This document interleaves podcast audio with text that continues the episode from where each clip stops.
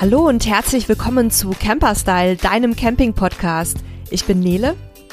Und ich bin Sebastian. Und heute gucken wir uns mal an, wie wir einen gebrauchten Camper kaufen und auf was wir da alles achten sollten. Und wieder einmal haben wir einen tollen Gast in unserem virtuellen Studio, nämlich den Andreas Beutin vom Camper Findeservice. Er wird euch gleich auch noch so ein bisschen was dazu erzählen, was der Camper Findeservice ist und ähm, was er bisher beruflich so gemacht hat. Auf jeden Fall kann ich euch schon mal verraten, dass er wirklich ein ausgewiesener Experte ist im äh, Bereich der Fahrzeugbeurteilung, Bewertung und ähm, wir werden sicher noch das eine oder andere Thema auch in diesem Bereich mit ihm machen, weil wir total froh sind, da jetzt jemanden an der Hand zu haben, der so kompetent uns und euch Auskunft geben kann. Andreas, magst du dich einmal kurz vorstellen? Was hast du bisher gemacht? Was machst du jetzt? Warum machst du das Ganze? Ja, sehr gerne. Erstmal vielen Dank, dass ich äh, hier heute dabei sein darf.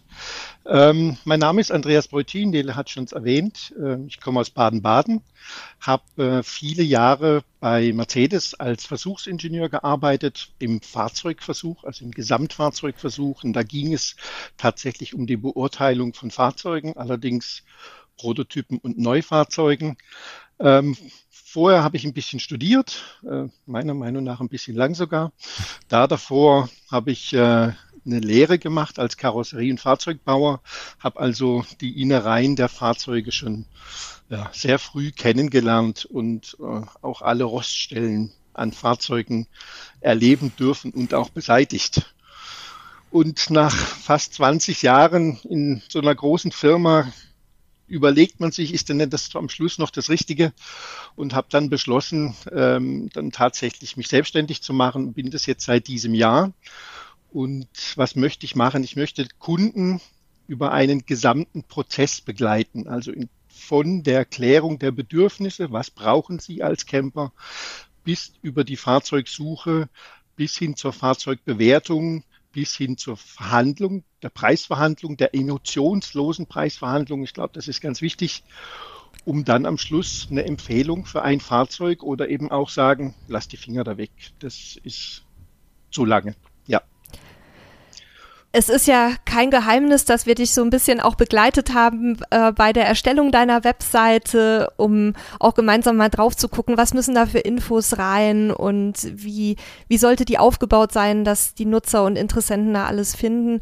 Und dadurch habe ich mich natürlich insbesondere auch sehr intensiv äh, damit beschäftigt, was du so genau anbietest und ich muss echt sagen, dass ich total begeistert bin, also nicht nur inhaltlich, was du da alles abdeckst, sondern auch von der Tatsache im Grunde, dass man bei dir ja auch sehr punktuell und modular diese, diese Leistungen abfragen kann und ähm, wir verlinken äh, euch, liebe Hörerinnen und Hörer, auch die, die Webseite nochmal in den Shownotes. Dann könnt ihr euch das Konzept mal angucken. Das ist wirklich cool, weil ihr da im Grunde einzelne Leistungen ähm, bei Andreas anfragen könnt. Ihr könnt aber auch ähm, Leistungen kombinieren oder so ein rundum sorglos Paket buchen, wenn ihr euch ein neues oder gebrauchtes Campingfahrzeug kaufen wollt.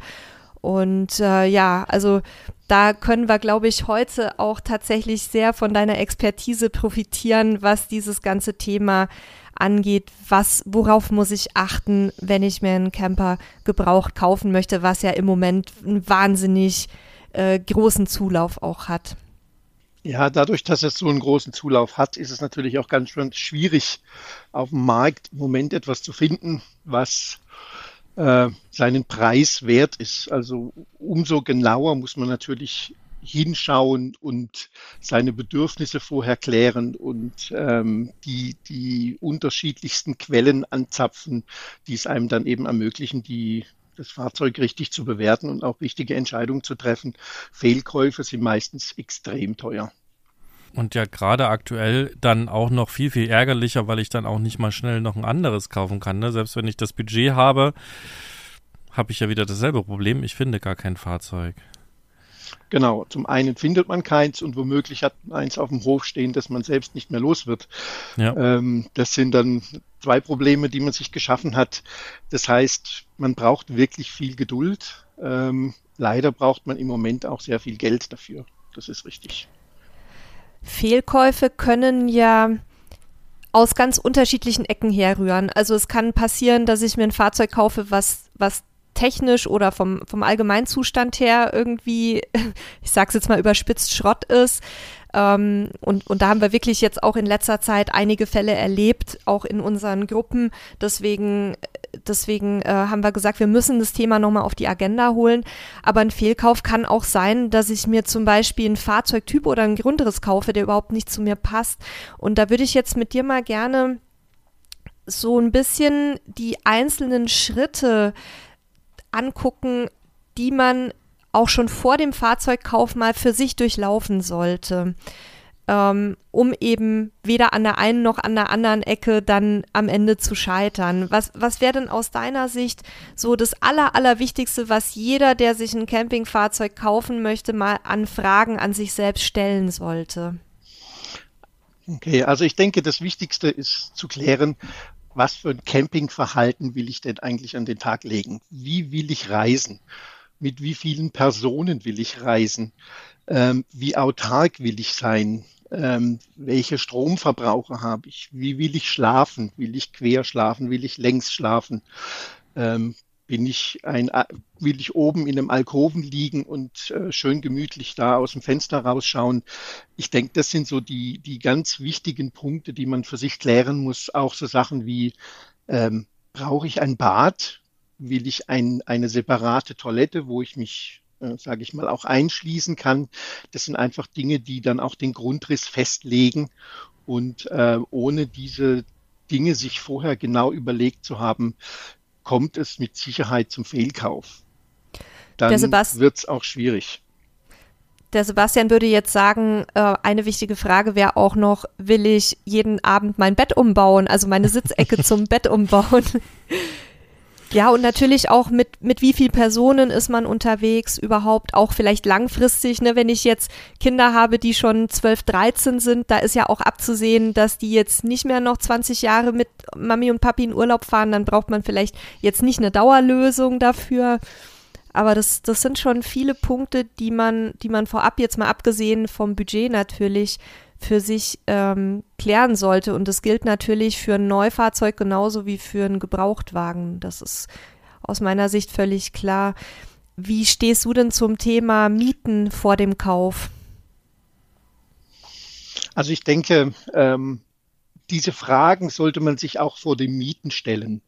Und Mieten ist natürlich die beste Möglichkeit, um zu überprüfen, habe ich mir denn überhaupt die richtigen Fragen gestellt, beziehungsweise habe ich die richtigen Antworten gegeben. Oft ist man geblendet und sagt, naja, komm, querschlafen ist kein Problem. Wenn man dann aber mal eine Woche übereinander drüber geklettert ist in der Nacht, ähm, kann das den einen durchaus dazu bewegen, zu sagen, also querschlafen nie wieder. Und ähm, ich denke, das sind so Dinge, die ganz wichtig sind. Und da ist Mieten die allerbeste Möglichkeit, auch was die Größe betrifft und auch was das Bad betrifft. Ähm, das sind so Dinge, die ganz wichtig sind, ähm, das zu erfahren. Natürlich ist Mieten nicht ganz günstig, aber es ist immer noch wie einfacher und besser wie ein Fehlkauf. Und wenn man vielleicht hinterher bei dem Händler, wo man gemietet hat, auch kauft, ist es oft so, dass dann auch Preise angerechnet werden oder es dann, wenn man sich schon kennt, ein bisschen ein Verhältnis aufgebaut ist. Also ich denke, das ist, das ist keine schlechte Möglichkeit und ich würde auch immer mal in unterschiedlichen Jahreszeiten mieten, auch mal im Winter. Wenn man sagt, ich will Skifahren gehen, das sollte man mal getan haben, bevor man äh, mit einen Camper kauft und mit dem in den Winter geht. Das ist äh, so ein Punkt, da sind viele überrascht, wie Wintercamping doch eine andere Nummer ist wie im Sommer bei offener Schiebetür. Ja, das haben wir uns teilweise auch ein bisschen romantischer vorgestellt.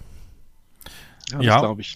Und, und das kann einem ja auch richtig viel Geld sparen, ne? Wenn ich jetzt, äh, so wie es Nele gerade sagt, romantisch der Meinung bin, oh, Wintercamping, das machen wir jetzt ab jedes, jedes Jahr fahre den ersten Winter los und stelle fest, um Gottes Willen, äh, ne, also klar, im Best Case habe ich irgendwie strahlend blauen Himmel und tollen Schnee.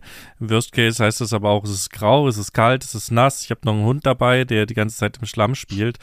Und äh, man vielleicht dann auch merkt, ah nee, das ist es doch nicht. Wir fahren lieber wieder im Sommer ans Meer. Also das spart einem ja auch richtig viel Geld. Und da kann ich auch noch zu sagen, ich komme aus ja aus dem Online-Marketing Und wir sind große Fans davon, Dinge zu testen. Tests kosten zwar Geld, aber sie sparen so unheimlich viel Geld danach. Und das ist ja beim Mieten nicht anders. Ne? Das Mieten kostet Geld, klar, aber der Fehlkauf oder auch das, was man vielleicht kauft, was man gar nicht braucht, weil man gedacht hat, man benötigt es unbedingt, das spart euch so viel Geld, dass ihr das wahrscheinlich mehrfach wieder rausholt. Und ähm, ich glaube auch, das Mieten erhält den familiären Frieden. Ähm, ich glaube, es ist nicht schlimmer, wenn man zwei Wochen äh, irgendwo auf einem Campingplatz steht und es ist schlecht Wetter und man geht sich gegenseitig auf die Nerven. Ähm, ich glaube, dann ist die Campingzeit vorbei. Und das wäre sehr schade, weil es einfach eine, eine tolle Art ist zu reisen und ein, ein schönes Erlebnis, auch mit Kindern ein schönes Erlebnis immer wieder ist. Wenn ich jetzt also mit dem Gedanken spiele, mir ein eigenes Fahrzeug äh, zu kaufen, dann ist eine der häufigsten Fragen, die wir in, in selber gestellt bekommen oder die wir auch in unseren Communities lesen, was ist denn besser, Wohnwagen oder Wohnmobil oder vielleicht auch Kastenwagen? Und äh, da haben wir, glaube ich, alle eine sehr klare Antwort drauf, aber die würde ich gern einmal von dir hören, Andreas. Also das kommt natürlich immer darauf an, was man machen will. Das ist ganz klar. Ähm, auch Dachzelt oder Offroad-Anhänger oder solche Geschichten gehören da alle dazu. Das sind alles die Dinge, die man eben sich selbst vorher ehrlich beantworten muss. Natürlich, ein Wohnwagen hat Riesenvorteile, wenn ich ähm, zwei Wochen an einer Stelle bleiben will und mein Fahrzeug weiter benutzen, dann ist ein Wohnwagen absolut unschlagbar. Wenn ich natürlich in kleine Dörfer fahren will, sei es in den Pyrenäen oder in Südfrankreich und man ist zu zweit unterwegs, dann ist ein Kastenwagen die beste Lösung. Und ähm, so ist wirklich die Entscheidung, wofür am Schluss eine ganz individuelle und auch eine, eine Vorliebe oder auch ein, ein, wie soll ich sagen, ein, eine, eine Liebe, die sich entwickelt zu einer Art des Campings. Das ist ganz unterschiedlich und tatsächlich ganz individuell. Und ich glaube, wir können festhalten, es gibt nicht das perfekte Campingfahrzeug, weil mit jedem Fahrzeugtyp muss man eine Menge Kompromisse eingehen. Also auch wenn man absoluter Wohnwagen-Fan ist, was wir, da würden wir uns durchaus zu zählen, sehen wir natürlich auch die, die Punkte, ähm, die uns nerven oder die äh, Geschichten, die wir halt nicht machen können mit dem Fahrzeug. Ähm, während dann vielleicht ein Kastenwagenfahrer sagt, ja, ist ja schön, aber dafür muss ich immer alles abbauen, wenn ich mal auch nur kurz Zigaretten holen gehen will genau. oder, oder Obst kaufen. Ne, und so muss man sich halt ja. immer klar machen, egal wie lange ich suche und egal für welche Größe, für welche Ausstattung und für welche äh, ähm, Motorisierung oder Nicht-Motorisierung ich mich entscheide, ich werde nie hundertprozentig mit einem Campingfahrzeug alle meine Bedürfnisse erfüllt bekommen, weil es einfach nicht geht auf so kleinem Raum. Genau, also das, das äh, kann ich so unterschreiben und ich bin sicherlich einer, der ähm, eher minimalistisch unterwegs ist. Also ähm, ich brauche nicht äh, Fahrrad, E-Bike, äh, E-Roller, ähm, zwei Grills, ein Gas, ein Holzkohle. Aber auch da muss das tatsächlich jeder für sich entscheiden. Und Camping ist auch ein bisschen Verzicht, meiner Meinung nach. Und ähm, man kann sich dann einfach vielleicht, anstatt äh, den zweiten Grill rauszuholen, vielleicht doch lieber zum Nachbarn setzen. Auch eine Möglichkeit. Also natürlich immer Kompromiss, aber man muss auch ehrlich zu sich sein, was will man und was braucht man wirklich. Das ist ganz wichtig. Das hatten wir vorhin in der Vorstellung ganz vergessen zu erwähnen, dass du ja selber auch langjähriger Camper bist und ähm, weil du gerade gesagt hast, minimalistisch, das, das kann man tatsächlich so äh, unterschreiben. Du bist nämlich in erster Linie mit ähm, Land Rover und Dachzelt unterwegs, richtig? Genau, ich war viele Jahre hauptsächlich mit Land Rover und Dachzelt unterwegs, ähm, auch ah, ich sag mal zu kälteren Temperaturen. Also ich hatte auch schon schon Raureif auf dem Schlafsack. Ähm, das war jetzt nicht so lustig. Und ähm, ich liebe das immer noch nach wie vor, aber ich muss sagen, seit 2018, ich bin jetzt auch in einem gewissen Alter, wo das nachts runterklettern vom Dachzelt äh, nicht mehr ganz so lustig ist, ähm, habe ich mir noch einen, einen Allrad-Sprinter, einen Kastenwagen äh, dazu gekauft ähm, und bin damit sehr zufrieden und mein Land Rover ist im Moment tatsächlich ein bisschen im Ruhestand. Hat auch schon so viel Kilometer, dass er das auch echt verdient hat. Also wenn du ihn irgendwann loswerden möchtest, äh, sagst du mal Bescheid, ja? Ah, ich glaube eh dann nicht. Der steigt jeden Tag im, im, im Preis. Das ist äh, unglaublich, was da für Preise aufgerufen werden. Die ist werden, mein Sonntagsfahrzeug. Die werden ja noch mehr mit Gold aufgewogen aktuell als Wohnmobile schon. Richtig, genau. Das ist wirklich äh, erstaunlich, ja. Okay, es, fassen wir mal ein bisschen zusammen. Es gilt also einfach sehr individuell rauszufinden, was ich will, was ich brauche, was ich möchte und wie wichtig mir auch die einzelnen Dinge sind, wo ich eben auf keinen Fall Kompromisse eingehen möchte und wo ich welche eingehen möchte. Und okay. das eine ist die Theorie, ja, das kann ich mir im Kopf wunderbar zurecht überlegen. Und das andere ist dann aber äh, die Praxis, wenn das Ganze aufs Leben trifft und ich dann merke, ja gut, okay, Wintercamping ist doch nicht so romantisch, wie ich es mir vorgestellt habe. Gut, jetzt, jetzt sagen wir mal, wir haben das irgendwie festgestellt, wir haben ein bisschen Fahrzeuge gemietet und, und rausgefunden, was cool ist, was nicht cool ist. Das ist übrigens auch noch ein Tipp, den ich vielleicht noch abschließend dazu packen möchte. Es kann dann auch sinnvoll sein, nicht nur einmal ein Fahrzeug zu mieten, sondern wie Andreas es ja auch gesagt hat, in unterschiedlichen, äh, zu unterschiedlichen Jahreszeiten sozusagen und auch mal unterschiedliche Reisemethoden ausprobieren, um eben auch da nochmal zu gucken, wie toll oder auch nicht toll die ganzen Gedanken sind. Und, und ich möchte da noch gerne ergänzen, je höher der Preis für das Wunschfahrzeug ist, desto häufiger sollte man dann auch das Ganze ein bisschen austesten, weil es macht natürlich einen Unterschied, ob ich jetzt mich bei einem Wohnwagen, äh, so einem alten Schätzchen für 8.000, 9.000 Euro verkaufe oder ob ich irgendwie mir einen Kastenwagen für 70, 80.000 Euro oder ein größeres Wohnmobil auf den Hof stelle und dann merke, shit, ist jetzt alles nicht so, wie ich es mir vorgestellt hatte. Ähm, kommt natürlich auch darauf an, was man tatsächlich auch machen will. Es gibt natürlich auch Bastler, die sagen, ich habe erstmal ein halbes Jahr Zeit und äh, saniere mir mein Fahrzeug äh, komplett von innen und außen und baue es mir dann individuell schön aus und geht dann auf Reisen und hat dann praktisch beides, kennt sein Fahrzeug innen auswendig und äh, weiß genau, an welche Stelle er hingreifen muss, wenn was kaputt ist. Gibt aber auch den anderen, der sagt, äh, ich fahre in Urlaub, will damit keine Probleme haben, muss natürlich dann auch ins Regal einfach ein Stückchen weiter oben greifen, um äh, einfach da auch sicher zu sein und auch ein, dann beim Händler kaufen und nicht privat. Okay, und wenn ich das jetzt, und da wollte ich eigentlich äh, fortsetzen, aber der, der Einwand von euch war auf jeden Fall ja super, super passend und hilfreich. Wenn ich das jetzt alles irgendwie rausgefunden habe, wo kaufe ich jetzt mein neues oder mein neues gebrauchtes oder neues, neues Fahrzeug? Ja, Ganz schwierig. Hm. Ähm, es kommt wieder darauf an, was man eben haben will oder welche Sicherheit man haben will. Natürlich kann man hingehen und sich als erstes mal einen Überblick im Netz verschaffen. Also das sind sicherlich die, die ist das sicherlich der erste Weg. Oder tatsächlich auch mal auf Messen gehen, um einfach sich einen Überblick zu verschaffen, was gibt es denn eigentlich alles noch und um da auch Kontakte zu knüpfen zu Händlern. Ähm, der Gebraucht Markt ist sehr schwierig und äh, wo Geld verdient wird, kommen natürlich auch schwarze Schafe zutage. Ähm, man muss sich schon sehr sicher sein, wenn man ein Fahrzeug privat kauft, was man tut.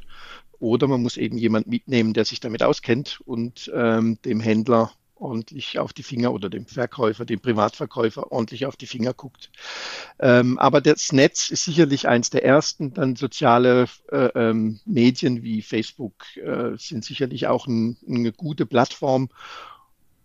Aber Vorsicht vor Privatverkäufen, muss man ganz klar sagen. Nicht alles sind schwarze Schafe, aber man muss es sich genau angucken. Das ist keine einfache Aufgabe.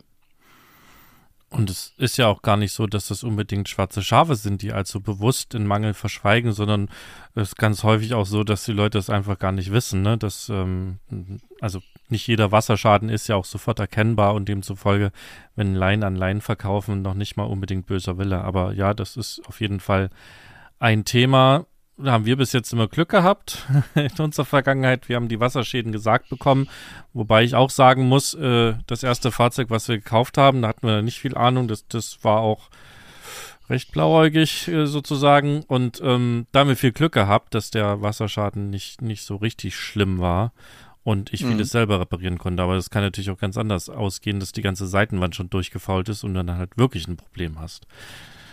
Und und ich möchte behaupten, ich habe mich viel damit beschäftigt, aber im Zweifel ähm, stehe ich da auch wie der, wie der vor Berg und kann zwar so ein paar Sachen bedienen, aber und da oute ich mich jetzt auch mal als nicht genügend nachgedacht. Ich habe natürlich gelesen und auch von Freunden damals den Tipp bekommen, dann nimm doch ein Feuchtigkeitsmessgerät mit.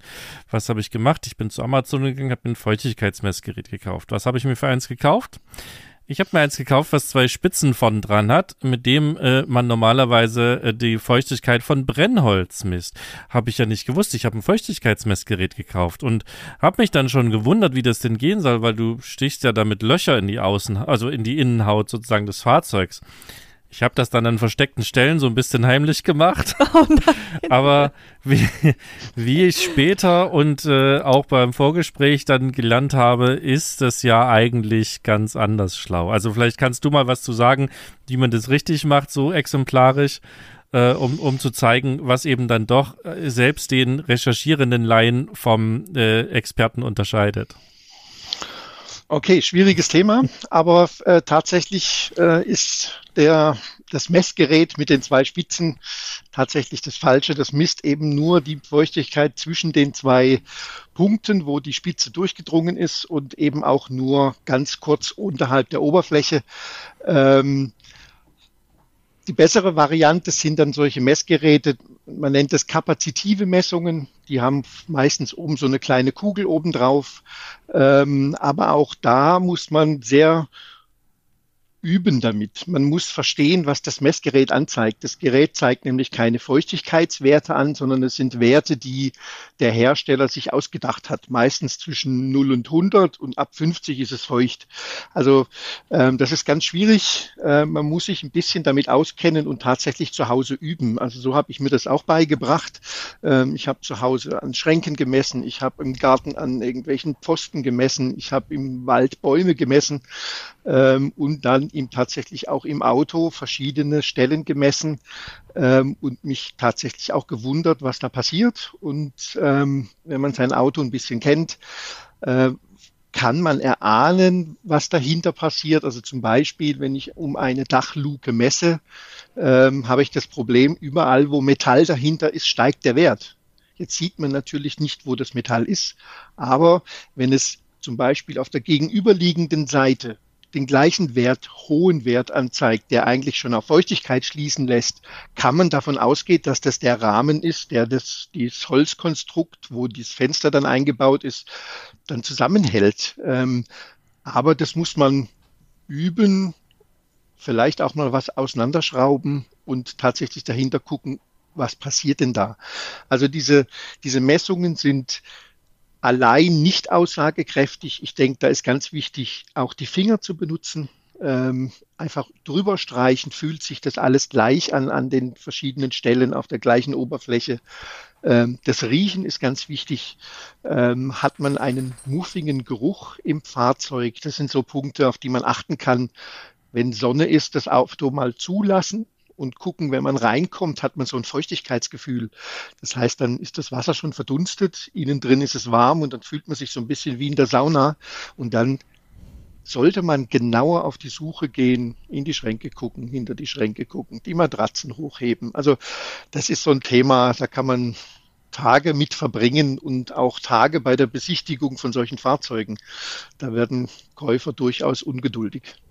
Aber da müssen sie durch. Sie wollen ja verkaufen. Jetzt sind wir schon ein bisschen ins Detail gesprungen.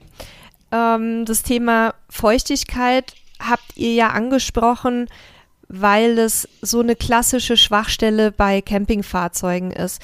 Ähm, ich denke, ich überfall dich jetzt einfach mal, Andreas. Äh, wärst du bereit, dazu mit uns auch noch mal eine eigene Folge zu machen? Weil ich glaube, dass das Thema Feuchtigkeitsmessung, Feuchtigkeitsschäden ganz viele äh, Leute interessiert dass wir da vielleicht dann auch noch mal so ein bisschen in die Tiefe gehen. Ja, sehr gerne, klar. Kannst gerne. du jetzt ja auch nicht Nein sagen öffentlich. Richtig, bleibt mir gar nichts anderes übrig. ja, dann. Nee, also natürlich also, mache ich gerne. Ist ein schwieriges Thema äh, und gibt keine 100% Lösung. Am Schluss ist es dann ein, eine Risikoabwägung ähm, und, und vielleicht auch ein bisschen, was Gefühl, was macht der Verkäufer ähm, oder ist es ein, ein, Händlerfahrzeug? Da ist man vielleicht ein bisschen sicherer, wenn diese ganzen Feuchtigkeitsprüfungen gemacht wurden. Aber das können wir gerne machen, klar. Super, dann würde ich mir das schon mal auf die Agenda setzen und dann auch bald an die Terminplanung gehen und jetzt vielleicht noch mal so ein bisschen allgemeiner über Schwachstellen bei Campingfahrzeugen zu sprechen. Also wir haben ja jetzt schon gehört, Feuchtigkeit ist ein Thema. Das wird auch immer wieder auftauchen. Jeder, der in irgendeiner Campinggruppe ist, hatte damit schon mal äh, irgendwie was zu tun. Ähm, vielleicht kannst du noch mal kurz erklären, warum Feuchtigkeit gerade bei Campingfahrzeugen so häufig auftritt im Vergleich jetzt zu normalen PKWs zum Beispiel und warum das so ein Riesenthema ist und so ein Problem ist, was man selber auch häufig nur schwer in den Griff bekommt. Ja, also das Problem ist einfach, dass man Löcher in die Außenhaut bohrt und schneidet und die Löcher relativ groß sind. Und ähm, jetzt könnte man meinen, okay, die werden ja wieder sauber verschlossen und verklebt. Jetzt hat natürlich ein Fahrzeug sowohl Wohnwagen wie auch, wie auch Kastenwagen, wie auch äh, Alkoven, Wohnmobile oder andere Wohnmobile das Problem, dass sie sich bewegen. Das heißt Vibrationen, Schlaglöcher, Verwindungen. Das heißt, die Dichtungen und die Klebestellen, wenn sie nicht ganz, ganz sauber gemacht sind, ähm, lösen sich und ähm, es dringt Wasser ein. Wasser findet seinen Weg durch die kleinsten Ritzen und läuft leider Gottes unbemerkt hinter die Schränke, hinter die Wandbespannungen und erst wenn es dann riecht und schimmelt, äh, tritt es zutage und dann ist es meist schon zu spät, gerade bei Wohnmobilen, die aus Holz gebaut sind. Ähm, wenn man dann die Außenverkleidung oder die Innenverkleidung oder die Schränke wegmacht, kommt wirklich äh, faules Holz zutage und dann wird es richtig teuer bis hin zu wirklich Totalschäden. Also Thema Feuchtigkeit halten wir schon mal fest, besprechen wir auch gleich nochmal, wenn wir darüber reden, was man bei einer Besichtigung alles beachten sollte. Aber Thema Feuchtigkeit ist auf jeden Fall einer wahrscheinlich der wichtigsten Punkte bei Campingfahrzeugen, die man im Auge haben sollte, wenn man sich gebrauchte Fahrzeuge anschaut. Ähm, wir sprechen nachher beim Thema Besichtigung auch nochmal drüber, woran erkenne ich Feuchtigkeitsschäden. Ich würde aber gern vorher mhm. noch mal ein paar andere klassische Schwachstellen abklappern, die dir im, im Rahmen deiner beruflichen Expertise bisher so über den Weg gelaufen sind bei den ähm, herkömmlichen Campingfahrzeugen. Was würdest du sagen, außer Feuchtigkeit, wo, wo treten noch sehr häufig Probleme auf, ähm, bei denen unsere Hörerinnen und Hörer vielleicht ein bisschen hellhörig werden sollten? Also ein, ein schwieriges Thema, was auch schwierig zu beherrschen ist. Jetzt bin ich Maschinenbauer und kein Elektriker. Ich lasse davon auch die, die Finger immer weg, hole mir da immer Profis, sind so Elektrikgeschichten, also Aufbaubatterie, ähm, was wurde an Zusatzausrüstung in, die, in das Fahrzeug gebaut, wurde das fachmännisch gemacht oder hat man da frei fliegende Kabel im Fahrzeug oder im, im, in der Heckgarage, äh, die womöglich abreißen könnten. Das sind so Dinge, auf die man achten muss. Und das sind oft auch Schwachstellen und auch oft ähm, Quellen für Fehler und tatsächlich auch Liegenbleiber. Und ähm, da sollte man wirklich äh, dann auch gut drauf achten. Ähm, das sind so Punkte, die ganz wichtig sind. Rost ist immer ein Thema. Äh, von außen sehen die Autos immer schön aus, weiß, gut geputzt. Ähm, wenn man dann drunter liegt, und äh, das kann ich nur jedem empfehlen, das immer wieder mal zu machen, wenn man dann drunter liegt, ähm, stellt man Rost fest, weil viele kümmern sich tatsächlich nicht genug drum. Ähm, und äh, das ist ein ganz wichtiger Punkt, den, den darf man nicht aus den Augen verlieren. Motorgetriebe, alles was mit, mit, ähm, mit dem Fahrwerk zu tun hat, ähm, ist sollte man auch sehr darauf achten und, und in Augenschein nehmen, weil die Motoren und die, die Getriebe sind oft an der Leistungsgrenze. Die, die Fahrzeuge sind an die Grenze beladen ich glaube, viele auch überladen und werden dann über Pässe gequält ähm, und auch bei großen Temperaturen gefahren. Da sollte man auch äh, genau hingucken und das sind durchaus auch Schwachstellen, vor allem wenn dann nicht regelmäßig äh, Öle gewechselt werden und solche Geschichten. Das sind so Punkte, die, die immer wieder kommen. Ähm, ja, und äh, ja, wie soll ich sagen, alle, alle elektrischen und auch Gasinstallationen sind ein Punkt, wo man sich genau angucken muss und wo man äh, auch Augenmerk drauf legen sollte. Und gibt es auch so, also ich trenne mal gerade so ein bisschen beim, beim ähm, Wohnmobil zum Beispiel nach Basisfahrzeug und dann hat man den Aufbau. Und gibt es bei beiden auch so, ich sag mal, Marotten, die, was weiß ich, jeder, jeder Ducato hat oder Ducatos in bestimmten Baujahres haben die und die Marotten und der Aufbau von Firma XY hat da Schwachstellen. Also gibt es auch diese Dinge?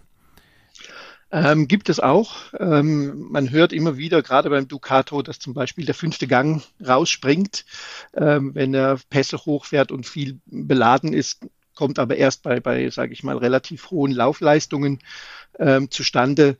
Ähm, wenn ich solche Schwachstellen suche und ich habe Fahrzeuge im Auge, ähm, gehe ich zu Händlern und informiere mich dort in den Werkstätten. Also ich gehe tatsächlich zu einem Werkstattmeister, erkläre ihm kurz, ich habe hier ein Fahrzeug, würde ich mir gerne kaufen. Ähm, worauf muss ich denn achten? Weil die Jungs, die sehen diese Fälle täglich, nicht nur bei Campingfahrzeugen, sondern eben auch bei den Basisfahrzeugen, äh, Transporter und, und, und auch Sprinter, DHL, Servicefahrzeuge. Ähm, dort werden einfach äh, die genauso benutzt wie beim Camping und da kommen die Schwachstellen zutage. Natürlich hat jeder Ausbauer sein Für und Wider. Also da gibt es überhaupt keine, ähm, da gibt es keinen fehlerfreien, sage ich mal. Okay, und ähm, die, du hast damit quasi, also würde ich jetzt implizieren, auch gute Erfahrungen gemacht, dass du dann auch, wenn du sozusagen freundlich und höflich und so weiter mit denen sprichst, dass die dir auch da quasi ähm, Rede und Antwort stehen. Ja, das klappt nicht immer. Das klappt nicht immer. Dann muss man halt zwei, dreimal versuchen. Ähm, aber ich glaube, so, äh, wenn man, ich habe ja selber eine Karosseriebaulehre gemacht. Ich weiß, wie man mit den Jungs sprechen muss oder kann. Und ähm, ich denke, da kriegt man immer gute Antworten und auch ehrliche Antworten. Also von meiner Seite her funktioniert das immer sehr gut. Ähm, auch nicht auf Anhieb, aber man hat dann so langsam, äh, wenn man mal so 10, 15 Fahrzeuge sich angeguckt hat, dann hat man natürlich auch seine äh, Quellen, wo man dann auch einfach mal anruft und sagt, du hast mal eine halbe Stunde Zeit. Das funktioniert eigentlich ganz gut. Okay, verstehe. Wenn ich jetzt diese Möglichkeit nicht habe, beziehungsweise vielleicht auch ähm, ja keinen keinen Zugang habe auch zu dem Thema selber. Du hast jetzt ganz viele Punkte genannt, auf die man achten muss, aber ich wüsste gar nicht genau, wo ich da hingucken muss. Also wenn ich mir jetzt ein, ein gebrauchtes Fahrzeug angucke, ja, dann kann ich mich da drunter legen. Ich kann auch äh, fachkompetent wirkend ähm, bei einer bei einer Panne in den Motorraum gucken, aber ich werde da nichts sehen, ja, ich werde nichts erkennen. Ähm, und ich bin auch der Meinung, dass, dass auch 90 Prozent der anderen Menschen, die am Seitenstreifen stehen und in den Motorraum gucken, nichts erkennen, sondern nur mal reingucken aus Verlegenheit. Also wenn, wenn, wenn jetzt zum Beispiel wir über das Stichwort Rost sprechen, wenn wir über das Stichwort Feuchtigkeit sprechen, ähm, über das Stichwort Motor, dann Hast du da irgendwelche Anhaltspunkte, an denen sich unsere Hörerinnen und Hörer orientieren könnten? Also wo muss ich genau hingucken? Was, woran erkenne ich? Also Rost weiß ich, aber wo ist der besonders schlimm zum Beispiel? Ähm, also Rost, ähm, ich denke, erkennen tut ihn jeder, aber ich denke, ähm, ein, ein, ein wichtiger Punkt ist zum Beispiel der Rahmen. Ähm, da hilft so ein, ein kleiner Schraubenzieher, den man einfach mal von vorne nach hinten äh, über den Rahmen wandern lässt und immer schön unten reinsticht, immer da, wo vielleicht das ein oder andere Loch schon ist, aber kein Rostloch, sondern äh, Befestigungspunkt oder sonst irgendwas und da einfach mal reinstechen. Ähm, auch da sind manche Verkäufer ein bisschen äh, wie soll ich sagen, unangenehm, unangenehm berührt. Das macht aber nichts. Äh, er kann da im Zweifelsfall wieder drüber pinseln. Aber das ist so ein, so ein Punkt, wo man, wo man, äh, wo jeder im Prinzip sich, sich rantasten kann. Und man hört auch, wenn man mit, der, mit den Fingern praktisch an den Rahmen entlang klopft, wenn sich der Ton verändert, dann ist was faul, dann hat sich vielleicht der Lack schon gelöst und man kann mit einem anderen Schraubenzieher vielleicht noch tatsächlich drunter gehen und gucken, wie groß sind die Blasen darunter. Ähm, das sind so, so Themen äh, zum Thema Rost und dann ähm, alle Gummis, also alles, was irgendwie Gummi gelagert ist, wie Stabilisatoren oder irgendwelche Aufhängungen oder sonst irgendwas, wenn die porös aussehen, dann äh, kann man davon ausgehen oder muss man genauer hingucken. Die sehen zwar äh, vielleicht noch gut aus oder sind nur oberflächlich porös, aber es gibt auch welche, die dann Risse quer durch haben. Da kann man dann davon ausgehen, dass es da bald zu Schäden kommt und die, die dann auch gleich teuer sind. Und das sind alles so Punkte, die dann bei der Preisverhandlung später äh, ins Gewicht schlagen. Und beim Stichwort Feuchtigkeit, das ist ja teilweise besonders schwer zu erkennen. Du hattest vorhin schon gesagt, mal die Türen zumachen und ähm, Sonne draufknallen lassen. Jetzt will ich aber vielleicht gerade im April 2022 mir ein Fahrzeug angucken und da ist momentan in Deutschland nicht so viel mit Sonne. Wo muss ich da hingucken? Was, was sind auffällige Anzeichen auch für Feuchtigkeitsschäden und äh, vor allem, wie was würdest du sagen, also zum Beispiel, welche Art von Feuchtigkeitsschäden können wirklich gefährlich sein? Kann ich das als Laie überhaupt erkennen? Also es ist tatsächlich schwierig. Ich denke, ähm, das normale Kondenswasser, was einem so, äh, wenn man nachts die Türen zu hat und, und ein bisschen heizt, was sich so an der Windschutzscheibe niederschlägt, ähm, ist nicht so tragisch. Ähm, hinterher gut lüften, das ist ganz wichtig. Äh, und das Wasser einfach wieder rauslassen und vor allem auch abwischen, bevor es an hinter der Windschutzscheibe runterläuft. Ähm, vielleicht ein aktuelles Beispiel. Der neueste Sprinter hat da gerade massiv Probleme. Ähm, da ist ein Steuergerät drin, was die letzten 20 Jahre da nicht war und ähm, Stecker von oben und das Wasser tropft rein. Das heißt, direkt liegen bleiben. Also das betrifft nicht nur äh, ältere Fahrzeuge, sondern auch neue Fahrzeuge. Ähm, aber ähm, ich sag mal, wenn man Farbveränderungen um das Fenster, um Dachluken erkennt, ähm, dann sind es oft Wasserschäden und da kann man ruhig mal nachfragen, wo kommt denn das Wasser her, beziehungsweise warum ist es an der und der Stelle verfärbt. Dann kann der Verkäufer natürlich sagen, na, habe ich vergessen, die Luke zuzumachen oder ähm, ich habe ein Fenster vergessen zuzumachen. Von einmal gibt es aber keine Ränder. Das muss man eben wissen. Dann, dann die Ränder kommen meistens, weil es einfach mehrfach passiert. Dann wird einfach Schmutz von außen mit reingenommen und dann äh, fängt es da an, eben Ränder zu geben. An sich das zu sehen ist wirklich schwierig. In jede Ecke gucken, in, in, in jede Schublade wenn es geht, rausmachen und reingucken und reinfühlen. Vielleicht mal ein Löschblatt hinten reinlegen und gucken, ob da Feuchtigkeit dran hängt. Äh, solche Dinge. Das ist das, was, was bei Feuchtigkeit, äh, was bei der Untersuchung hilft. Aber finden tut man sicherlich nicht alles, wenn es einen Schaden gibt. Ja, das, das kann ich auch so bestätigen, dass manche Sachen man einfach nur durch Glück findet. Also ich habe es auch im jetzigen Fahrzeug nur durch Zufall bei einer anderen Reparatur gesehen, dass da eben Feuchtigkeit eingedrungen ist, weil das ja dann erst aufgefallen wäre, wenn es deutlich zu spät gewesen wäre. Ja. Das, das so poröse Duschwannen und sowas sind da, glaube ich, auch ein Thema, ne? Also die man ja auch nicht sofort erkennt, wenn man nicht da mit der Lupe dran geht.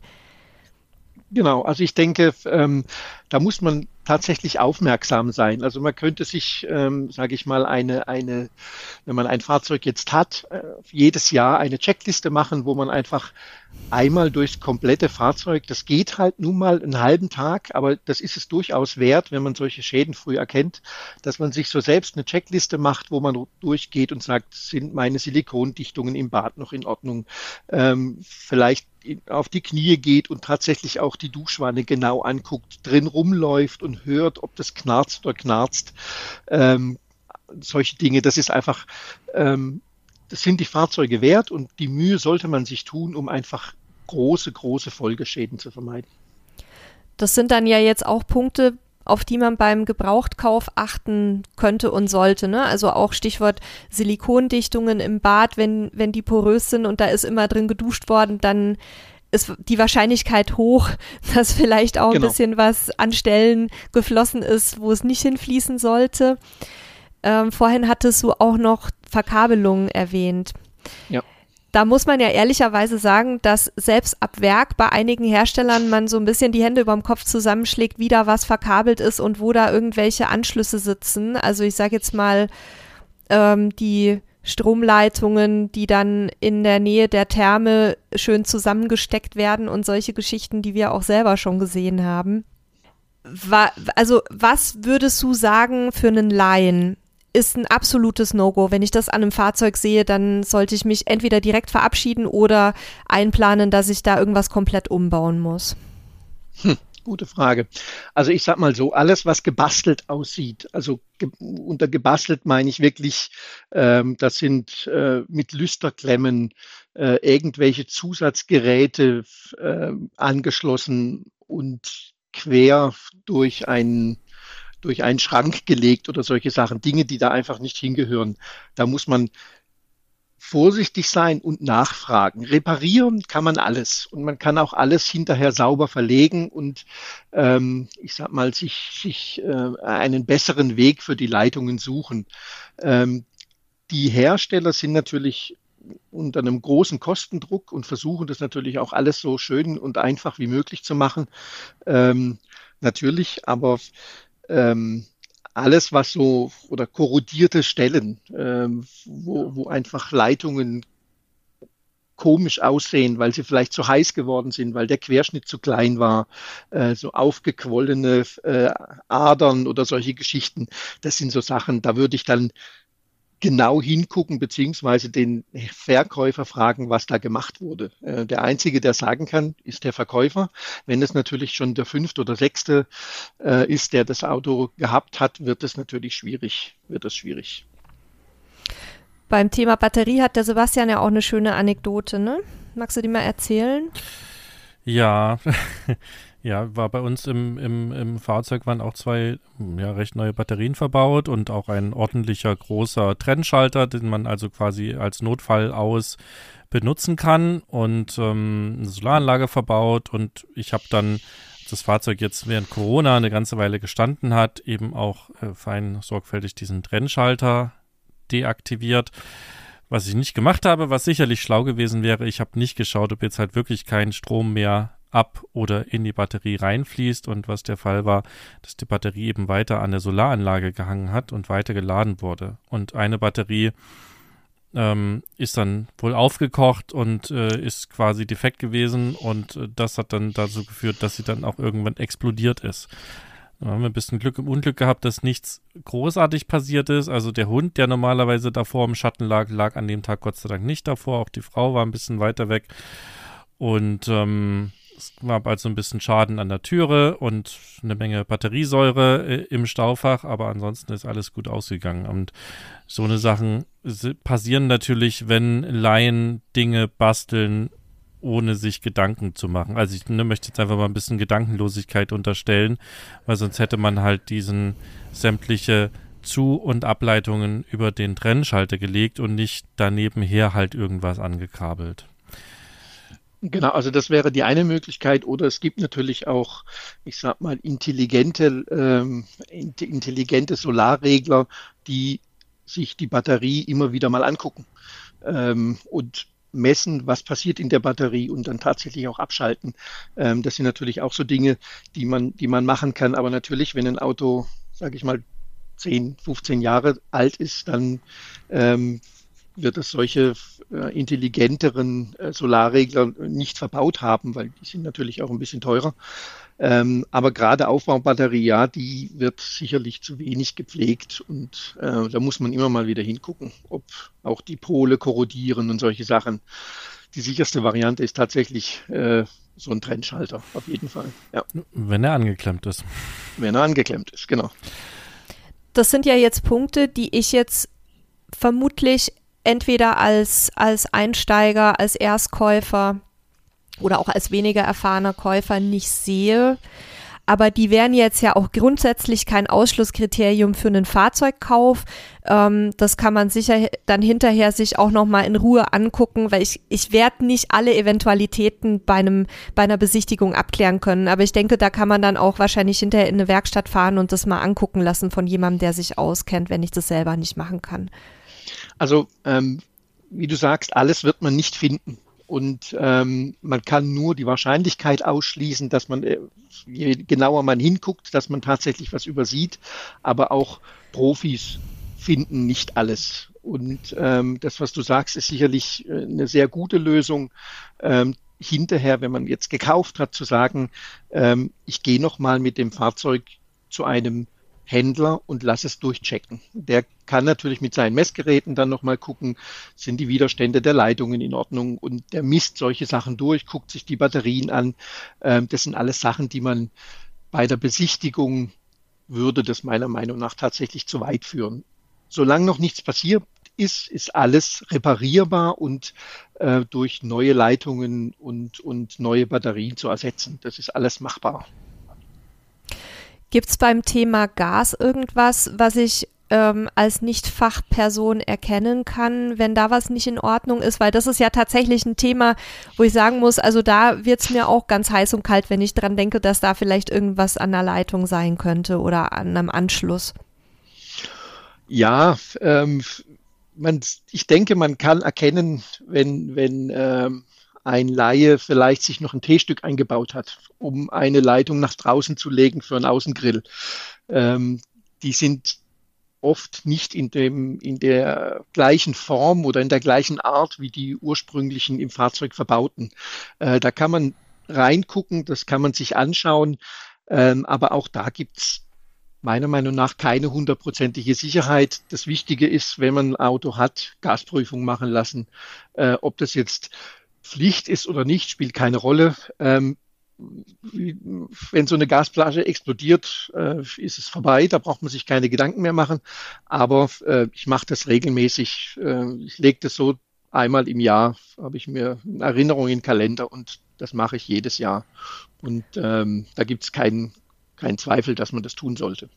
Wir machen die ehrlich gesagt auch jährlich, obwohl ja auch früher, als sie noch für die HU verpflichtend war, nur alle zwei Jahre ja. äh, quasi im Heft stehen musste. Aber ich denke, bei einem Fahrzeug, was auch so viel bewegt wird und was so vielen genau. Erschütterungen genau. ausgesetzt ist, da ist es so, so leicht auch passiert, dass mal irgendwo was quasi sich lockert.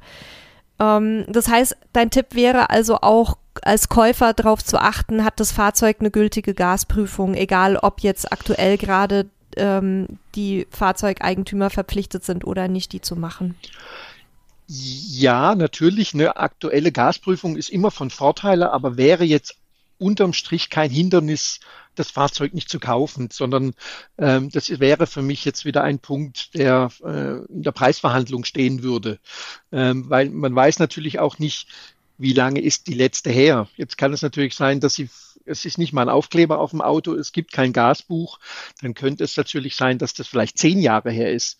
Ähm, das sind Dinge, die, wenn der Verkäufer das nicht genau sagen kann, ist das ein Punkt, der äh, ordentlich Geld sparen kann, ist aber kein Hindernisgrund, das Auto jetzt nicht zu kaufen, sondern äh, Gasflasche abtrennen, zum nächsten Händler fahren, Gasprüfung machen lassen und gleich reparieren lassen, dann ist man da auf der sicheren Seite wenn ich jetzt, also wir, würden jetzt wahrscheinlich noch, noch tausend Dinge finden, äh, die Probleme enthalten können, aber ich glaube, wir haben mal so ein bisschen die, die großen und wichtigen angesprochen. Wenn ich da jetzt so weit durch bin und alles geprüft habe und quasi die Punkte aufgeschrieben habe, wo ich nochmal einen Preis verhandeln möchte und die anderen Punkte aufgeschrieben habe, die ich nochmal checken muss und sonst soweit das okay ist. Wie, so, wie, wie, wie, woher weiß ich denn jetzt, dass der Preis gerechtfertigt ist oder dass der Preis passt zum Beispiel. Das ist ja gerade bei Campingfahrzeugen so schwierig, weil es die an fünf Milliarden ähm, Variationen gibt und gab. Und ähm, für alle, die es nicht wissen, bei, bei normalen Fahrzeugen, bei Pkw gibt es eine sogenannte Schwackeliste. Also das ist eine große Tabelle, da steht sozusagen jedes Fahrzeug, jede Ausstattung mit jedem Baujahr und jeder Kilometerleistung drin, was quasi ein Händler dafür ausgeben sollte, wenn er es kauft. Bei Wohnmobilen gibt es das meines Wissens nach so ein bisschen. aber genau. auch nicht so richtig intensiv. Richtig, richtig. So, wie, wie gehe ich da vor? ähm, ja, sehr schwieriges Thema. Es gibt tatsächlich eine, eine Schwacke-Liste, bietet tatsächlich die Firma Schwacke auch an. Ähm, leider ist es jetzt so, dass Privatpersonen die Schwacke-Liste nicht mehr einsehen können, ähm, beziehungsweise nur gegen, gegen äh, Geld, eigentlich nur noch Händler. Da finden sich sicherlich auch da wieder der ein oder andere Wohnmobilhändler, der sich da äh, die Mühe gibt, äh, vielleicht mal reinzugucken und zu sagen, was das Fahrzeug wert wäre. Ähm, Im Moment sind die Preise überhöht. Definitiv überhöht, ähm, weil die Corona-Krise hat äh, zusätzlich zu dem normalen Boom natürlich nochmal einen Boom obendrauf gelegt. Ähm, die Preise sind überhöht und ähm, es gibt immer einen, der ihn bezahlt. Ähm, das ist das große Problem. Wenn jetzt alle sagen würden, das ist zu teuer, dann würden die Preise auch fallen. Ähm, ist aber derzeit nicht so. Deswegen ist es umso wichtiger, die Schwachstellen aufzudecken und sich viel, viel Zeit zu lassen bei der Besichtigung, bei der Probefahrt, ähm, sich vielleicht tatsächlich äh, im Netz ein bisschen kundtun und sagen, ich suche jetzt genau das Fahrzeug, wie ist denn da so die Preisrange? Von wo bis wo bewegt sich das? Und das wird alles zwei, drei, vier, 5.000 Euro rauf oder runter sein. Ähm, aber ja, es ist, es ist ganz schwierig. Es ist ganz schwierig. Eine Sicherheit gibt es tatsächlich keine und eine Richtlinie oder eine, eine Größenordnung auch schwierig. Schwierig. Jetzt haben wir aber ja häufig auch nicht nur den Fall, dass die Preise quasi am Anschlag sind. Also ich kann das auch für unser Beispiel sagen. Wir haben einen Wohnwagen aus 2013, den konnten wir heute mit der Ausstattung, die der hat, wahrscheinlich für mehr verkaufen, als wir ihn damals eingekauft haben.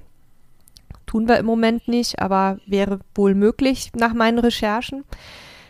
Aber es finden sich ja auch ganz gerne mal auf den einschlägigen Fahrzeugbörsen online so richtig gute Angebote. Also da habe ich zum Beispiel ein, ein Wohnmobil, das hat nur 20.000 Kilometer drauf und ist super ausgestattet, autark mit zwei Batterien und von einem guten Hersteller.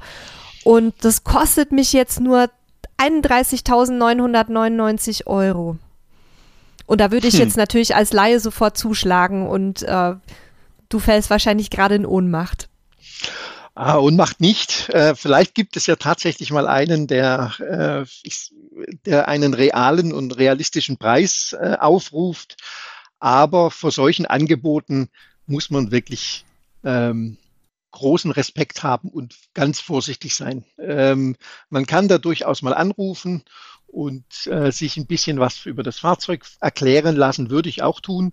Ähm, aber unterm Strich sind es meistens Angebote, die nicht real sind. Da werden vielleicht Fahrzeuge verkauft, die, die dem Verkäufer, dem vermeintlichen Verkäufer gar nicht gehört, gehören. Der will dann schnelle Geld machen, vielleicht ist es geklaut.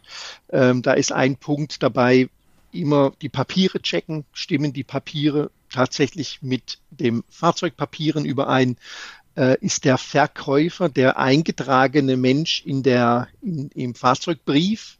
Äh, gehört ihm das Fahrzeug? Darf er das überhaupt verkaufen? Also vor so Billigangeboten in einer Hochpreisphase wie jetzt würde ich tatsächlich die Finger weglassen. Man kann mal anrufen und gucken, was sagt, erzählt mir der. Ähm, aber ansonsten würde ich da tatsächlich die Finger weglassen. Mir wäre das auch zu gefährlich. Das sind ja häufig auch so Maschen, also da werden dann ganz rührselige Geschichten erzählt, dass der Besitzer gerade verstorben ist und die Frau aber im Ausland ist und jetzt muss das Wohnmobil transportiert werden und es würden jetzt auch nur die Kosten für den Transport anfallen, quasi als Anzahlung. Und dann könnte man sich das auch alles angucken. Also da gibt's unglaublich viele verschiedene Betrugsmaschen. Wen das interessiert, der kann das auch mal googeln. Ähm, da würde ich, also ich sage jetzt mal so, es hat niemand was zu verschenken. Wenn ein Fahrzeug im normalen Marktdurchschnitt 50.000 oder mehr kostet, dann ist es höchst unwahrscheinlich, dass jemand aus reiner Nächstenliebe sein gleichwertiges Fahrzeug für 19.800 anbietet. Und genau. Da muss man leider häufig sagen, und man liest es auch in den Communities, in den Foren, in den Gruppen, dass da wirklich viele Leute schon drauf reingefallen sind oder gerade dabei sind, drauf reinzufallen, aber irgendwie das Gehirn doch noch so ein bisschen einen Schalter hat, wo man dann sagt, okay, ich poste das mal in eine Gruppe, kann das denn sein, weil es ist zu gut, um wahr zu sein? Und ja, dann ist es wahrscheinlich auch nicht wahr. Also da bitte wirklich äußerste Vorsicht und nicht von der Gier und von der Schnäppchenjagd bitte äh, die, die ähm, Rationalität vernebeln lassen. Weil gerade aktuell, wie du ja auch schon gesagt hattest, Andreas, ist es höchst unwahrscheinlich, dass irgendjemand ein Fahrzeug wirklich sehr, sehr günstig abgibt. Oder es ist halt mit dem Fahrzeug was komplett faul, ne? Verdeckter Unfallschaden oder sonst irgendwas. Aber äh, ich werde wahrscheinlich mit so einem Billigfahrzeug keine Freude haben, weil irgendwas, entweder es existiert nicht oder es ist geklaut oder es ist halt irgendein Schaden, der, der verheimlicht werden soll. Genau, also ganz ähm, was du eben sagst, den Kopf einschalten, ähm, rational bleiben. Ich weiß, das ist manchmal sehr schwierig, wenn man ein Wohnmobil sieht und sagt, das ist genau das, das hat alle Punkte, die wir brauchen. Ähm, da muss man einfach cool bleiben und, und den Kopf einschalten und sagen, das kann nicht sein und dann auch tatsächlich die Finger davon lassen. Wir empfehlen ja immer, sich, wenn man selber jetzt nicht so viel Ahnung hat, was bei den meisten Leuten ja der Fall sein wird, ähm, sich jemand mitzunehmen. Und ich glaube, also das ist ja zum einen der Service, bei dem du ansetzt. Ähm, es kann aber natürlich auch jemand aus dem Bekanntenkreis sein, weil nicht nur, ja. dass der vielleicht mehr Fachwissen hat, aber der geht natürlich auch viel cooler an die ganze Sache ran. Also ich erinnere mich noch, als genau. der Sebastian das Wohnmobil gekauft hat, ähm, da war der aufgeregt wie ein kleines Kind zu Weihnachten und ich bin fast sicher, wenn der da alleine hingefahren wäre, trotz äh, aller Vorkenntnisse und er weiß ja ganz viel auch über Gebrauchtfahrzeuge, dann ähm, hätte der bestimmt auch Sachen übersehen und, und er hatte sich eben auch damals, vielleicht erzählst du es mal, auch jemand mitgenommen. Ja, du willst ja vor allen Dingen, würdest auch nahezu jeden Preis äh, quasi ja. ausgeben und genau. lässt dich halt auch noch hier und da und dort quasi breitschlagen. Also Emotionen ist der große Feind des Schnäppchens. Das kann ich auf jeden Fall so sagen. und ich hatte mir auch äh, tatsächlich Begleitung mitgenommen. Ich habe einmal einen Kumpel tatsächlich dabei gehabt, der äh, äh bei einem großen deutschen Automobilclub als äh, äh, wie soll ich es denn sagen, als äh, der mit seinem Fahrzeug unterwegs ist und anderen Menschen hilft, wenn sie eine Panne haben und äh, auch noch zwei andere Freunde, die wiederum äh, sehr, sehr gut im, im Verhandeln waren. Und das, das gemeinsam war ein, ein geniales, sozusagen eine geniale Kombination, weil wir waren da gar nicht ausgestiegen, da lag der ähm, Kfz-Mensch schon unterm Fahrzeug und hat schon alles begutachtet, während äh, wir quasi den, den Verkäufer schon mal gelöchert haben. Und das ist auf jeden Fall was, was mir sehr geholfen hat, weil ich, ne, genau, wenn du dann so begeistert bist, weil du genau das Fahrzeug, was du gesucht hast, da gefunden hast, dann bist du bereit, alles zu bezahlen, was du halt quasi aufbringen kannst. Und das ist auf jeden Fall sehr gefährlich. Also da lohnt es sich in, in ein, einen nicht emotional eingebundenen Menschen dabei zu haben. Ja, also äh, ein ganz wichtiger Punkt tatsächlich nicht alleine dahin zu gehen und vor allem ähm, sich auf das Thema auch vorbereiten, auch zu zweit vorbereiten. Der eine geht mit ein paar Punkten, die Sie vorher besprochen haben, auf den Verkäufer zu und schafft für den anderen den Raum, sich das Auto anzugucken, ohne dass der Verkäufer praktisch einem in den Hacken steht, der einem dann das ein oder andere erzählen will. Ähm, das, ist, das ist ganz wichtig und der Verkäufer bekommt dann, wenn man schon eine Liste in der Hand hat, schon ein bisschen Respekt, so nach dem Motto, ah, Vorsicht, die sind vorbereitet, äh, da muss ich selbst mich auch ein bisschen zurücknehmen und vielleicht klickert dann schon das ein oder andere, wo man sagt, oh, da muss ich ein bisschen den Preis nachgeben, die werden die Punkte finden. Und äh, wenn man sich da vorbereitet und, und da zu zweit auftritt, äh, ist das auf jeden Fall immer ein Vorteil.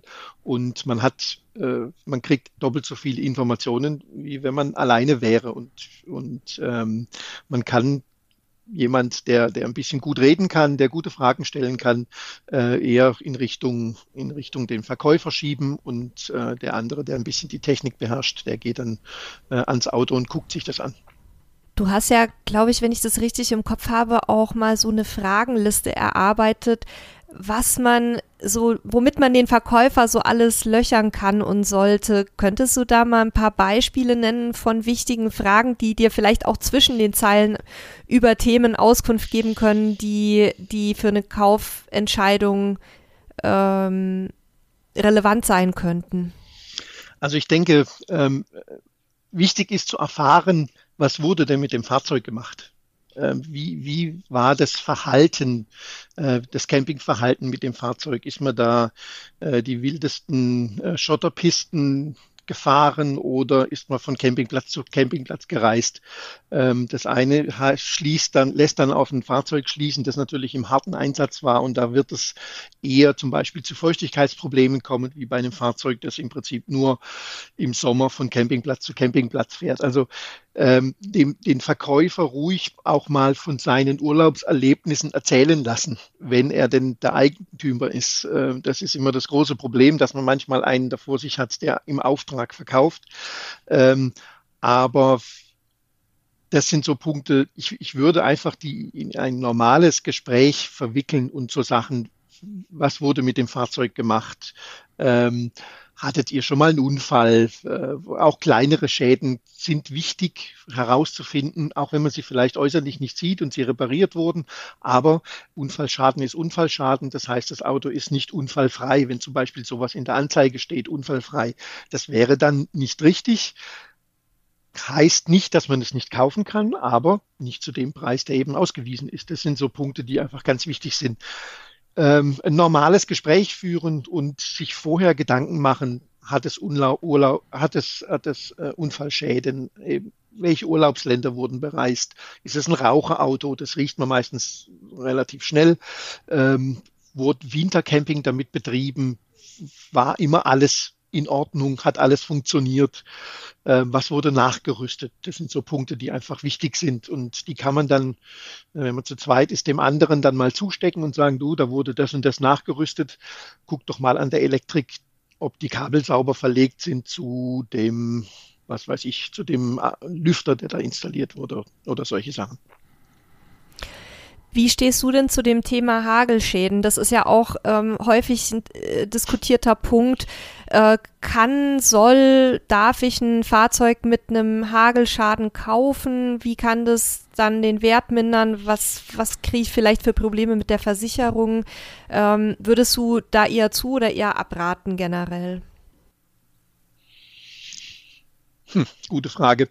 Ähm, ich sag mal, wenn der Preis stimmt, kann man so ein Fahrzeug durchaus kaufen, weil ähm, es gibt gute Dellendoktoren, die die Beulen ähm, auch wieder rausbekommen, ähm, wenn sie nicht zu tief sind, wenn die Dachluken in Ordnung sind und keinen Schaden haben. Also man sieht es dann immer, ob manchmal, wenn ein Handy runterfällt, dass es so eben so, so spinnennetzförmige äh, Risse in den Dachluken hat, dann auch das hindert einen nicht zu kaufen, aber es mindert eben ganz klar den Kaufpreis. Und ähm, da würde ich, man kann da zugreifen und es kann einem dann natürlich auch, auch äh, ordentlich Geld sparen. Ähm, ich würde die Punkte, die, die Stellen aber immer auch im Auge behalten, gerade wenn sie, sage ich mal, bei einem Kastenwagen in der Karosserie sind. Ähm, die Lackoberfläche leichte Risse hat, äh, da muss man dann gucken, ob der Lack irgendwann mal aufplatzt. Ähm, das würde für mich dann zum jährlichen Check im Frühjahr gehören, einfach mal drüber gucken, mit der Leiter aufs Dach gucken und äh, es gibt da irgendwelche Schäden, wenn man sie nicht behoben hat. Wenn sie behoben sind, ist das Thema erledigt. Vielleicht noch ganz kurz als Ergänzung für die, die Leute, die da nicht so im Thema stecken, zum Thema Hagelschäden. Da besteht ja die Möglichkeit, wenn die nicht funktional sind sozusagen, also wenn keine Bauteile so beschädigt sind, ähm, dass irgendwie Wasser eindringen kann oder ähnliches, dann kann die Versicherung einen Gutachter schicken und dann wird das Ganze fiktiv abgerechnet. So heißt der Fachbegriff. Das heißt also, ich muss als Fahrzeughalter, Fahrzeugeigentümer einen rein optischen Hagelschaden nicht unbedingt reparieren lassen, sondern ich kann mir von der Versicherung den Gegenwert einer Wiederinstandsetzung einer Reparatur auszahlen lassen in Bar. Das haben wir auch schon mal gemacht bei unserem alten Wohnwagen. Der Nachteil daran ist, dass ich halt dann an dieser Stelle, zum Beispiel auf dem Dach, keine weiteren Hagelschäden mehr geltend machen kann in der Zukunft, weil die Versicherung natürlich sagt, ja gut, das ist jetzt nicht fachgerecht behoben worden. Wir können jetzt gar nicht mehr nachvollziehen, welche hm. Schäden äh, sind alt, welche Schäden sind neu, was wurde da, was ist jetzt vielleicht stärker beeinträchtigt und so weiter. Und da solltet ihr auch den Verkäufer fragen, ob der Hagelschaden dann schon mal fiktiv abgerechnet wurde, weil dann wisst ihr, wenn bei euch ein neuer Hagelschaden auftritt, dann ist die Chance sehr, sehr groß, dass ihr den eurer Versicherung nicht mehr melden könnt, auch wenn es eine andere Versicherung ist. Da gibt es nämlich mittlerweile eine zentrale Datenbank, ähm, wo diese Fälle gelistet sind. Das heißt, auch Versicherung Y wird erfahren, wenn der Verkäufer bei Versicherung X vor fünf Jahren mal einen Hagelschaden fiktiv abgerechnet hat. Das nur nochmal, um, um das so ein bisschen in den Kontext einzubetten, damit ihr auch wisst, was da vielleicht auf euch zukommen könnte das ist auf jeden Fall ein sehr wertvoller Hinweis. Wir kommen langsam zum Ende, weil wir schon wieder eine Stunde hier am, am Tipps sozusagen sammeln sind. Ähm, oh nein, Andreas, ich habe noch so viele hast, Fragen. hast du noch, ja, wir fassen ein bisschen zusammen, hast du noch so drei, vier Punkte, drei, vier Sachen, auf die man auf jeden Fall unbedingt gucken sollte? Bei der Besichtigung vom Fahrzeug. Genau. Oder auch schon bei der Auswahl. Also schon, wenn ich mein Wunschfahrzeug suche, würde mich auch schon mal interessieren, worauf ich ähm, da schon so ein bisschen achten kann, wenn ich zum Beispiel drei, vier Fahrzeuge habe, die in Frage kommen würde, würden.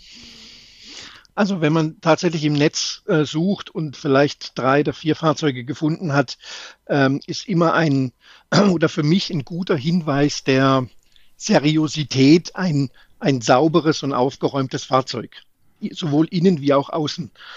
Das ist so ein Punkt, ähm, der, äh, wenn ich praktisch eine Müllhalde äh, fotografiere, muss ich darüber nachdenken, wie haben die das Fahrzeug behandelt, als es noch in Betrieb war oder wie lange steht es schon rum hat das Fahrzeug von außen schon Bewuchs. Also ist zum Beispiel, das sind die Fenster grün und solche Geschichten. Manchmal sieht man das auf Fotos, man kann das dann ranzoomen.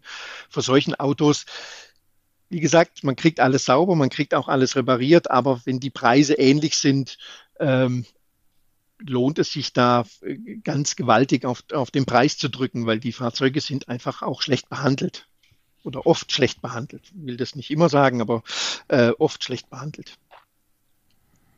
Und ähm, wenn ich, sag ich mal, ein Fahrzeug mir angucke, das Wichtigste ist tatsächlich, oder mit das Wichtigste ist zum Beispiel, sind die Papiere in Ordnung, sind alle Papiere da. Schön ist immer, wenn es Rechnungen gibt von irgendwelchen Inspektionen oder Gasprüfungen, ist noch ein Inspektionsheft da, ähm, ist das einigermaßen lückenlos. Äh, zum Beispiel, wenn ich in das Fahrzeug einsteige und die Zündung anmache, gibt es irgendwelche Lämpchen, die leuchten, auch nachdem der Motor noch schon läuft. Ähm, das muss nichts Schlimmes sein, äh, aber das kann auf große Schäden auch hinweisen. Ähm, ja, solche, solche Dinge sind einfach wichtig und ähm, dass man da ein, ein Augenmerk drauf hat. Vielleicht auch stimmt der angegebene Kilometerstand mit dem visuellen Allgemeinzustand des Fahrzeugs überein. Also wenn ich jetzt ein Fahrzeug habe, was super abgewohnt ist und der Verkäufer will mir erzählen, der ist nur 15.000 Kilometer gelaufen, dann kann es unter Umständen vielleicht auch nicht ganz, also kann ja. es vielleicht eine Halbwahrheit sein. Genau. Ähm, was, was auch äh, noch, noch ähm, ein wichtiger Punkt ist, zum Beispiel das abgegriffene Lenkrad. Also ich, jetzt habe ich ein Fahrzeug, das vielleicht äh, 150, 160.000 Kilometer hat, was ja keine Seltenheit ist bei gebrauchten Campern. Und das Lenkrad ist neu. Also ist nicht abgegriffen. Dann stimmt was nicht. Ähm, dann muss man fragen, hatte das Auto zum Beispiel einen Unfall, weil vielleicht der Airbag ausgelöst hat. Man kann sowas natürlich reparieren, kein Problem, aber es gibt dann eben ein neues Lenkrad. Und das sind so Indizien, muss man darauf achten, sollte man sich aufschreiben vorher und, und danach gucken. Oder auch Pedalgummis. Wenn die Pedalgummis neu sind ähm, und passen nicht zum, zum äh, Kilometerstand, dann ist auch Vorsicht geboten. Vielleicht ist dann auch sogar der Kilometerstand manipuliert. Ähm, da gibt es ja viele Möglichkeiten, was man da, äh, sage ich mal, machen kann heutzutage. Ich ähm, gehe gerade noch mal in mich, weil ich habe wirklich noch so viele Fragen. Ich fürchte, wir müssen noch mal eine Folge machen, auch zu diesem Thema. Ähm, also was, was ich jetzt ein paar Mal schon bemerkt habe, wenn zum Beispiel in unsere Anfängergruppe bei Facebook jemand eine Anzeige von eBay Kleinanzeigen reingesetzt hat, dass man teilweise schon auf den Fotos, wenn man genau hinguckt, Wasserschäden erkennen kann, nämlich genau an diesen Verfärbungen und Rändern, die du vorher erwähnt hast. Also da auch erstmal genau hingucken, kann auch was anderes sein, aber da auf jeden Fall dann auch nochmal bei der Vorortbesichtigung ein Auge drauf haben. Ähm, marktgerechter Preis haben wir erwähnt, sowohl nach oben als auch nach unten. Also äh, einfach so ein bisschen gucken, was wird auf den Plattformen sonst noch so alles für den Preis angeboten. Stimmt es ungefähr mit dem überein, was ich hier gerade vor mir habe? Und Andreas, vielleicht kannst du uns auch noch mal eine Übersicht zusammenstellen, wo du zum Beispiel, wenn du für Kunden suchst, nach Fahrzeugen schaust, also auf welche Börsenplattformen du so gehst, wo ähm, und vielleicht auch noch mal ein paar Sachen, auf die du guckst, schon quasi bei der ersten, beim ersten Filter. Ne? Also ich habe jetzt irgendwie 20 Fahrzeuge vor mir und welche kommen dann in der gedanklichen Auswahl überhaupt nur ein Stück weiter, und bei welchen Punkten würdest du so sagen, okay, die sind sofort für mich raus? Also ähm, natürlich eBay Kleinanzeigen ist, ist, ist ein Punkt. Autoscout 24 sie ist natürlich auch eine ein, äh, große Plattform, ähm, wo man sich äh, such, untersuchen kann. Aber auch Händler direkt. Also das mache ich durchaus, dass ich auf Händler direkt zugehe und sage, was hast du denn so im Angebot? Manchmal sind es Fahrzeuge, die noch nirgends stehen. Das sind durchaus interessante Fahrzeuge, die man vielleicht so übernehmen kann, wie sie gerade sind. Ähm, macht sich am Preis bemerkbar. Ähm, Fahrzeuge mit, wenn ich 10 oder 20 zur Auswahl habe, Fahrzeuge mit extrem hohen Laufleistungen, sage ich mal, ähm, ja, schwierig zu sagen, je nach Fahrzeug unterschiedlich. Ähm, aber alles, was so über 250.000 Kilometer, da muss man schon, äh, sage ich mal, damit rechnen, dass bald irgendwelche Probleme mit Motor, Getriebe kommt. Wobei ähm, das muss nichts Teures sein, aber man hat vielleicht so einen Vertrauensverlust, wenn man dann unterwegs ist und denkt, ah, jetzt hört sich das Geräusch ein bisschen neu an.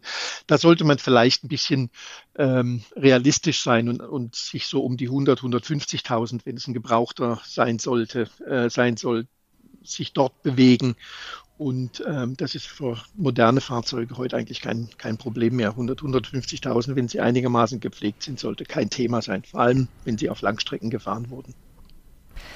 Also ich fasse nochmal zusammen. Es gibt eigentlich relativ wenige Kriterien, die ein Fahrzeug von vornherein komplett ausschließen. Zum Beispiel ein größerer Wasserschaden wäre so ein Thema, weil einem da das Fahrzeug quasi unterm Popo wegfaulen kann, wenn man Pech ja. hat.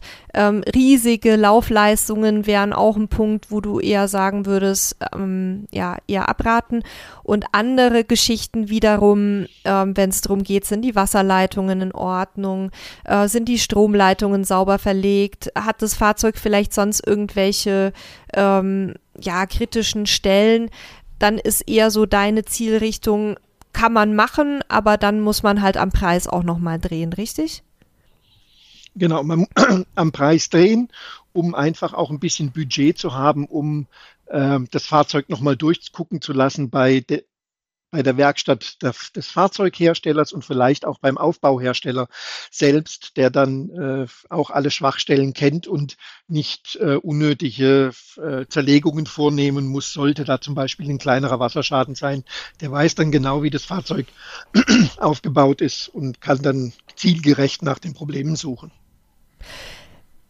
Dann wäre mein letzter Punkt, wenn du jetzt im äh, Auftrag für einen Kunden Fahrzeuge besichtigst, dann wirst du ja wahrscheinlich auch so ein bisschen mit drauf gucken, was so alles in den Kaufvertrag reinkommt. Also der läuft dann ja nicht auf deinen Namen, sondern auf den Namen der Kunden logischerweise. Aber ich vermute mal, dass du da auch beratend tätig bist. Und da würde mich mal interessieren, was würdest du jetzt unseren Hörerinnen und Hörern empfehlen, was an Zusagen der Verkäufer auf jeden Fall mit in den Kaufvertrag sollte, um überhaupt eine Chance haben, zu haben, eine Rückabwicklung machen zu können oder so, wenn da irgendwas grandios schief geht. Also ich habe ich hab jetzt im Kopf Wasserschaden und ähm, Unfall, aber vielleicht korrigierst du mich da oder hast noch ganz andere Sachen. Schwieriges Thema.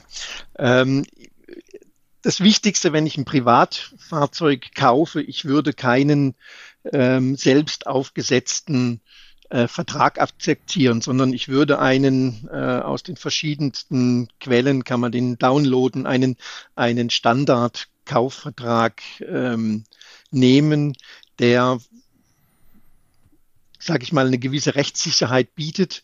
Ähm, ich würde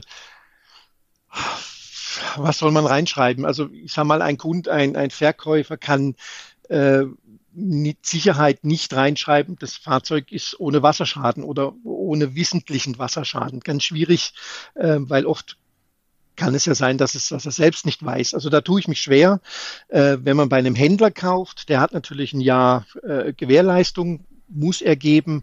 Da kann man natürlich äh, gucken, was steht im Kleingedruckten, was, was, was schließt er denn explizit aus. Also zum Beispiel kann da drin stehen, dass er Wasserschäden ausschließt, weil er nach bestem Wissen und Gewissen, äh, sage ich mal, das Fahrzeug geprüft hat, aber natürlich nicht zerlegt bis ins Letzte. Ähm, also schwierig, Fahrzeug kaufen ist ein bisschen auch Vertrauenssache. Ähm, wenn man ein schlechtes Gefühl hat, ähm, wieder gehen. Das Geld nehmen und sagen, nein, mache ich nicht. Ähm, das ist oft ein, ein, eine Sympathiegeschichte und ein Bauchgefühl tatsächlich. Ähm, ist der einem jetzt sympathisch oder nicht? Und ähm, das ist wie Stellplatzsuche. Wenn ich mich auf einem Stellplatz nicht wohlfühle, bleibe ich da nicht stehen. So sollte es im Prinzip auch beim, beim Gebrauchtwagenkauf sein. Habe ich ein gutes Gefühl, jetzt nicht, ich bin ins Fahrzeug verliebt, sondern habe ich ein gutes Gefühl ins gesamte, ins Gesamtpaket. Der Preis stimmt, der Verkäufer ist einigermaßen nett und, und, und ähm, vermittelt mir ein gutes Gefühl, ähm, dann kann man das machen. Ähm, aber jetzt sich alles vertraglich absichern lassen, ist meiner Meinung nach nicht möglich. Haben wir, also ich habe zumindest keine weiteren Fragen, die ich mir aufgeschrieben hatte. Ich habe ja auch schon mich viel damit auseinandergesetzt und ähm, trotz alledem heute wieder einiges mitgenommen, was ich noch nicht wusste. Ähm, Nele, hast du noch dringliche Fragen auf dem Herzen? Ich freue mich auf die nächste Folge mit Andreas, wo ich die dann alle loswerde. ich habe noch ganz viel. Ich kann ja, ich kann ja nur schon mal so einen kurzen Ausblick geben. Also ähm, mir geht es insbesondere nochmal um, um praktische Tipps für Besichtigungen, verdeckte Unfallschäden erkennen, solche Geschichten. Ähm, was kann man am Innenausbau selbst machen, wenn man wenn man jetzt zum Beispiel, wenn einem der Grundriss nicht gefällt, dann kommen ja viele auf die Idee, ich kaufe mir ein Campingfahrzeug mit einem anderen Grundriss und reiß da Möbel raus. Ähm, ist es möglich? Ist es nicht möglich? Da brauchst du jetzt nichts zu sagen, Andreas. Das machen wir beim nächsten Mal. Ähm, ja, und, und solche, also wo es dann wirklich schon so ein bisschen mehr ins Detail geht. Aber ich, ich finde, äh, da waren heute auch schon echt sehr tolle Praxistipps dabei. Ähm, Gerade auch zu, zu den Schwachstellen fand ich super. Die werde ich mir auch gleich mal hinter die Löffel schreiben, weil bei uns geht es ja jetzt auch dann demnächst mal los mit Thema Kastenwagen und da haben wir noch nicht entschieden, ob wir was Neues oder was Gebrauchtes kaufen werden. Also kann sein, ähm, dass äh, wir dann auch nochmal auf dich zukommen. Sehr gerne. Und dich da einkaufen sozusagen. Ja, also von mir vielen lieben Dank. Es war ganz toll und äh, lieben Hörerinnen und Hörer da draußen, wenn ihr Fragen habt an Andreas, nachdem wir ihn ja jetzt schon verhaftet haben für irgendeine Fortsetzung, schickt uns doch vielleicht auch gerne eure konkreten Fragen. Die würden wir dann einfach in der ähm, Fortsetzungsfolge an Andreas weitergeben. Und ja, ansonsten ähm, freue ich mich, dich bald mal wiederzusehen.